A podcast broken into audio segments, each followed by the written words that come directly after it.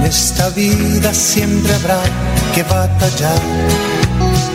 Ya nada es fácil, nos ponemos a pensar. La Iglesia Centro Evangelístico Maranata presenta su programa Una voz de esperanza en medio de un mundo abatido, trayendo salvación y consuelo para tu vida. Con la dirección del pastor Hernando Fonseca. Bienvenidos. Volverá, volverá, yo. Muy buenas tardes a todos, amables oyentes. Es un gozo saludarles, bendecirles en el nombre del Señor, deseando que la bendición de Dios esté en cada uno de ustedes, que estén bendecidos, que se encuentren bien. En nuestro anhelo es el deseo de nuestro corazón. Saludando en esta hora a mi amigo Andrés Felipe, quien está en la parte técnica, y a todo el equipo de trabajo de Radio Melodía, muchas bendiciones y motivarles, amables oyentes, para que continúen con nosotros, todos los hermanos, eh, siervos, siervas del Señor y todos los amigos que se conectan en este tiempo, en este programa. Eh, Dios los bendiga y hay una palabra de Dios para sus vidas. Bendiciones en abundancia para todos. Aquí en nuestra bella ciudad de Bucaramanga y toda el área metropolitana es un gozo grande saludarles, bendecirles y motivarles en el Señor, invitarles para orar y que Dios nos ministre. Pero también los que nos sintonizan en diferentes lugares, en las veredas, en los campos, muchas, pero muchas bendiciones a todos, en, los pueblos aledaños a nuestra ciudad, Dios los bendiga a todos. Los que nos siguen eh, a través del Facebook, es una bendición también eh, compartir con ustedes y gracias por estar ahí pendientes y ayudarnos a compartir la programación. Es una bendición muy grande. Sabe que de esta manera estamos cumpliendo con Dios, estamos cumpliendo con un mandato divino. La palabra de Dios nos habla de la gran comisión y es llevar el Evangelio a diferentes lugares, compartirlo con quien más podamos, pues el Señor dice, id y predicad el Evangelio a toda criatura a todos los que podamos compartirles de Dios, entonces salvamos nuestra responsabilidad y la dice el que creyere y fuere bautizado será salvo, mas el que no creyere será condenado. Indica que el efecto del Evangelio trae eh, conversión, trae renovación, trae cambio. Eso es lo que genera y hace o se opera el milagro de, de, la nueva vida en Cristo, para que se cumpla la palabra de que el que está en Cristo, nueva criatura es. Es una bendición el Evangelio, es una bendición recibir a Cristo en el corazón. Es por eso nuestro llamado importante que estemos seguros, que examinemos nuestra vida si de verdad tenemos a Cristo en el corazón. No estoy hablando de una religión, no estoy hablando de una creencia, un concepto personal. Estoy hablando del Señor Jesucristo, el maravilloso Señor de la Biblia, el que murió, pero que resucitó al tercer día. Y que le hayamos invitado como nuestro Señor, porque es decisión nuestra invitarle para que Él sea Señor y dueño de nuestra vida y entre a nuestro corazón y a través de su Santo Espíritu opere el milagro de la transformación y nos ayude a la santificación. Y es de esta manera que alcanzamos redención en Dios, alcanzamos vida eterna. Por eso es un gozo grande y motivarles, invitarles para que de esta manera podamos dar ese paso tan importante de fe de recibir al Señor. Hago un paréntesis para saludar a la hermana Flor María Moreno, que se conecta a través del Facebook. Dios le bendiga. A los que se conectan a través del Facebook, Dios los bendiga y gracias por su saludo también. Sus palabras son una bendición eh, recibirlas. Y todos eh, los que están ahí, aquellos hermanos, aquellas hermanas que oran por este trabajo, por este programa, por este ministerio, Dios los bendiga y recordándoles lo mejor que usted puede hacer, mi hermano, mi hermana, siervo, sierva del Señor, es orar que Dios nos respalde y que Dios nos bendiga y nos siga abriendo puertas para la predicación del Evangelio. El apóstol San Pablo, eh, hablando de las armas espirituales de la iglesia, eh, allí en Efesios, donde habla de la armadura de Dios en el cristiano, donde habla de la fe, donde habla del poder del Evangelio, donde habla de la bendición y la protección de Dios como yelmo en nuestra cabeza. Eh, habla también finalmente del arma poderosa de la oración y dice orando en todo tiempo con toda oración y súplica y velando en ello en el Espíritu por todos los santos. Pero luego agrega y dice, y por mí, dice el apóstol Pablo, para que me sea dada palabra para hablar con denuedo el mensaje de Cristo. Mire que la oración de la iglesia hace que el mensaje de Cristo sea contundente, que el mensaje de Cristo vaya con poder y con unción, porque el mensaje de salvación no es solo palabras, sino que es una palabra dirigida por Dios que va a transformar y va a cambiar a quien la recibe porque le va a hacer efecto no solo en su mente, sino en su corazón y le va a traer cambio. Eso fue lo que sucedió con cada uno de nosotros cuando nos llegó el Evangelio. Y esto es lo que sucede, el milagro grande de la salvación que sucede cuando predicamos y, las personas reciben el Evangelio, reciben el mensaje de Cristo. Es un milagro grande, porque es el milagro de la vida eterna, es el milagro de la salvación. Así que les invito y les pido ese favor y de, y de antemano les agradezco los que oren por este servidor y por este ministerio. Y hablando de oración, vamos a orar, como siempre, que Dios nos bendiga y que en esta hora tengamos un milagro, una respuesta de Dios a aquellos hermanos, hermanas y todos los que tienen una petición. Vamos a pedir que Dios se glorifique. Mira, hay una palabra preciosa en el Salmo número 56 y dice, Ten misericordia de mí, oh Dios, porque me devoraría el hombre, me oprime combatiéndome cada día. Todo el día mis enemigos me pisotean porque muchos son los que pelean contra mí con soberbia. En el día que temo, yo en ti confío.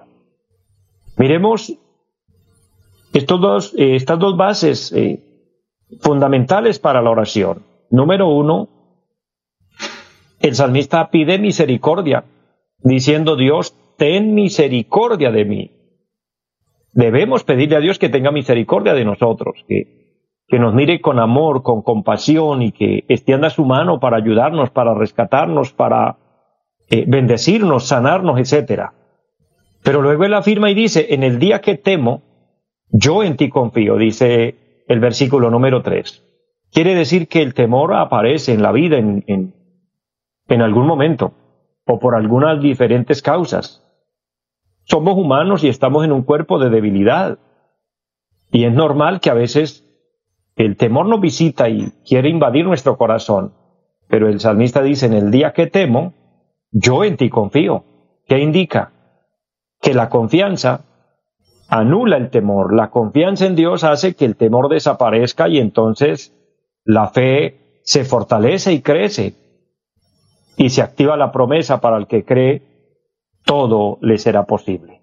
Por eso vamos a orar con fe, confiando en Dios que de Él recibiremos la respuesta que de Él recibiremos el milagro. Padre y buen Dios que esté en el cielo, le damos gracias.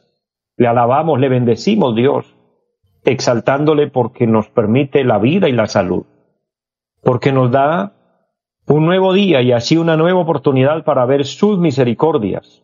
Su palabra santa dice que cada mañana son nuevas tus misericordias. Yo creo, Señor, que cada tarde de igual manera su misericordia es nueva y nos cubre y nos alcanza. Por eso gracias. Humildemente le pedimos perdón, que con tu sangre preciosa nos lave y nos limpie de todo pecado. Dios, y que nos ministre en el área donde haya necesidad, allí donde hay enfermos, que venga el toque sanador, la mano bendita de Dios, ministrando y sanando al enfermo, liberando al cautivo, oh, consolando al que está triste, supliendo al necesitado. Eterno Señor, te lo pedimos en Jesucristo. Bendice a cada uno de acuerdo a su necesidad y a la oración y a la fe que depositamos en ti, Señor. Dios bendice esta emisora y los medios por los cuales el programa es realizado. Gracias porque tú eres, Señor, quien todo lo permites. Y ponemos en sus manos nuestro país. Colombia y el mundo necesita de Dios y le damos a ti la gloria por habernos cuidado hasta aquí, pero confiamos que lo seguirá siendo, Señor, y que dependemos de su bondad, de su fidelidad. Amén. Amados, qué bueno confiar en Dios, descansar en Dios. Tal vez el panorama que usted esté viendo, que esté experimentando en este momento no sea el mejor, pero yo le invito a confiar en Dios. O aquel hombre o aquella mujer que esté bendecido y que esté alegre y contento, Dios lo bendiga. Que haya superado alguna prueba y esté disfrutando una bendición, Dios lo bendiga. Pero cualquiera sea la situación, no nos soltemos de la mano bendita del Señor. Caminemos con Él, andemos con Él. Tomemos el ejemplo de aquel hombre de la Biblia llamado Enoch. Él caminó con Dios y quedó un testimonio donde dice que caminó con Dios hasta que desapareció porque se lo llevó Dios. Mire, ya hay un, precedente en la palabra de Dios de, de desapariciones de personas que caminaron con Dios, como fue Enoch y como fue el profeta Elías. Dos registros que encontramos en la Biblia de personas que caminaban con Dios y se fueron, desaparecieron milagrosamente y, y aunque los buscaron por todas partes no los hallaron, pues Dios se los llevó. Así será el arrebatamiento de la iglesia. Ese momento magno que estamos esperando y el acontecimiento que yo les anuncio todos los días. El Señor prometió venir por su iglesia y así será. Cuando el mundo esté agitado, levantada nación contra nación en guerras, en, conflictos, hambres, enfermedades, etcétera, todo lo que muchas veces puntualizamos aquí en el programa, que ya lo estamos viviendo en una escala muy alta. Eso significa que estamos en el último momento ya en la cúspide, ya pudiéramos decir en el último escalón para irnos con Cristo. Falta el sonar de la trompeta y eso será en cualquier momento porque Cristo dijo, estén preparados porque el día y la hora nadie lo sabrá. Algunos se burlan y algunos tienen en poco y, y dicen, pero si no ha sucedido, pues no ha sucedido, ese, ese es el punto, no ha sucedido, pues va a suceder para el buen creyente y para el no creyente, el momento va a suceder porque la palabra lo dice y la palabra no ha fallado, ni la palabra va a fallar, porque es palabra de Dios, es la Biblia Santa, el libro sagrado que nos habla de Dios y de los acontecimientos, que tiene validez, porque lo hemos visto, lo hemos experimentado. Por eso les invito a creer y de antemano estar preparados aceptando al Señor, como dije inicialmente, y al final del programa dedicaremos el último minuto para orar por aquel hombre, por aquella mujer que quiera reconciliarse con Dios o que quiera entregar su corazón al Señor y estar listo. Porque lo maravilloso, lo importante, no solo que el acontecimiento sea y suceda, sino que estemos listos para irnos con el Señor, porque de no ser así, si lo que hasta ahora se está viviendo es difícil, lo que vendrá será peor porque se desatarán los juicios apocalípticos. Es terrible. Cuando leemos el libro del Apocalipsis nos damos cuenta de lo que viene para el mundo.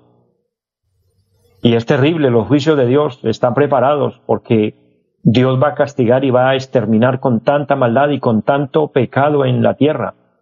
Así como una vez Dios castigó al mundo con un diluvio, por tanta maldad, por tanta violencia que había, así como Dios destruyó a Sodoma y a Gomorra con fuego del cielo, porque la inmoralidad era extrema, así como Dios arrojó a los cananeos de sus, de sus lugares, porque Dios dice la palabra que tronaba sobre ellos. ¿Se puede usted imaginar los truenos de la presencia de Dios, del poder potencial de Dios contra esos enemigos que en ocasiones como en la guerra que libraba Josué y el pueblo de Israel contra los filisteos y los amorreos y toda esa gente que eran enemigos de Dios y enemigos de su pueblo, por, por supuesto. Y dice que cayó granizo del cielo y así murieron multitudes. Dios manifestándose porque la maldad era mucha. Hoy estamos al extremo en ese tema. Entonces, Dios es amor, es verdad, pero Dios también llega al colmo, se cansa, al límite. Cuando puntualizamos en esto, allá hablando en Génesis de Sodoma y Gomorra, dice que, hasta que llegó al colmo, hasta que llegó al límite la maldad, y ya Dios no soportó más y derramó el juicio. Y en ese punto estamos. Por eso debemos orar, como dijo el Señor en el Evangelio según San Lucas, capítulo 21. que debemos orar continuamente, constantemente, orar en todo tiempo, que seamos tenidos por dignos de escapar de las cosas que vendrán. Entonces es que las cosas que vienen son terribles y hay que orar. Pero una cosa es muy beneficiosa y hermosa y es que la oración no es en vano. Dios escucha la oración de sus hijos, Dios escucha la oración de su pueblo. De esto les quiero compartir una palabra hoy. Dios atiende a nuestras súplicas, Dios responde a nuestra oración. Cuando usted y yo oramos, Dios está atento para ayudarnos, Dios está atento para darnos la respuesta. Hay muchas promesas de la palabra que así lo registran.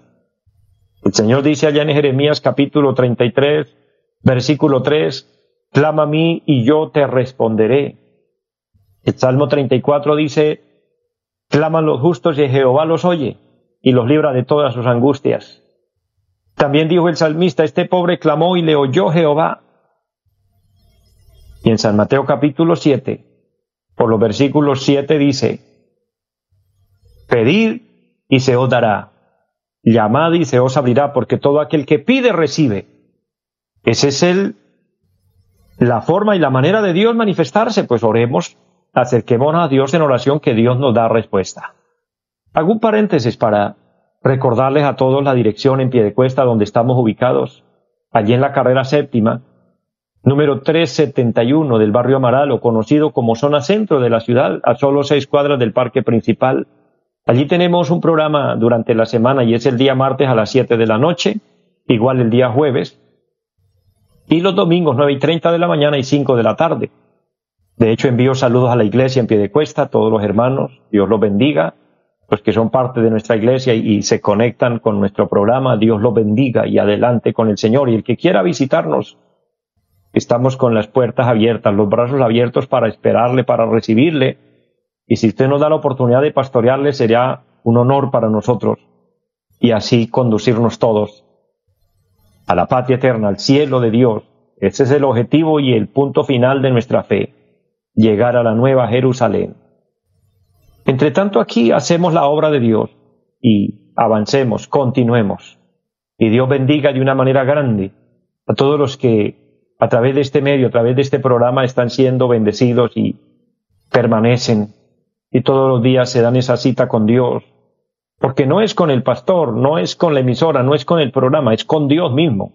Que tenemos una cita para conectarnos con Él, reflexionar, pensar en Él y alimentar nuestra alma, alimentar nuestro espíritu, fortalecer nuestra fe. En el salmo que hemos abierto hoy, el salmo capítulo 56, donde hay declaraciones grandes de que Dios responde a nuestras oraciones, que es el punto central y la debilidad de muchos que decimos, pero si yo he orado, pero si yo he pedido y, Dios no me ha respondido. O también he escuchado la expresión de personas que me dicen, eh, por tal cosa, puntualizan en algo y dicen, le he pedido a Dios mucho. Bueno, examinémonos si de verdad le hemos pedido. O es que simplemente tenemos la inquietud, pero pensamos que le pedimos, pero a veces no lo hacemos. Entonces miremos que sí lo estamos haciendo, de verdad, que nos estamos postrando ante el Señor, que le estamos suplicando y que le estamos rogando inclusive a veces con tanta entrega que nos quebrantamos en su presencia y lloramos suplicándole a Dios. De hecho, valga el momento para decirle, el llorar delante del Señor es una bendición, porque llorar desintoxica el alma y, eso nos hace bien, inclusive científicamente se conoce que llorar científicamente nos hace bien porque nos desahogamos, nos, se nos va el estrés y limpiamos nuestros ojos, pero yo quiero puntualizar en que es mucho mejor cuando nos quebrantamos y corren lágrimas por nuestras mejillas, pero suplicándole a Dios, no llorando simplemente por llorar, quizás por una decepción, eh, quizás por una pérdida, o peor aún, a personas que lloran de, ira. No, que, que el llanto sea un quebrantamiento delante de Dios, suplicando porque nuestra necesidad es grande. Era la experiencia de David. Y en el Salmo capítulo 56,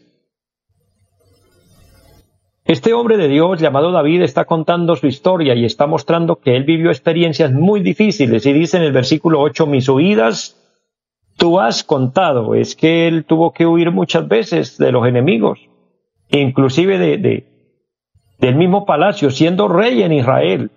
Y el rey David tuvo que confrontar eh, situaciones muy fuertes, cuando su propio hijo Absalón le dio golpe de estado y se levantó contra él y quiso matarlo y armó un ejército y se vino en contra de él, sin respetar que David era no solo el rey, era su propio padre.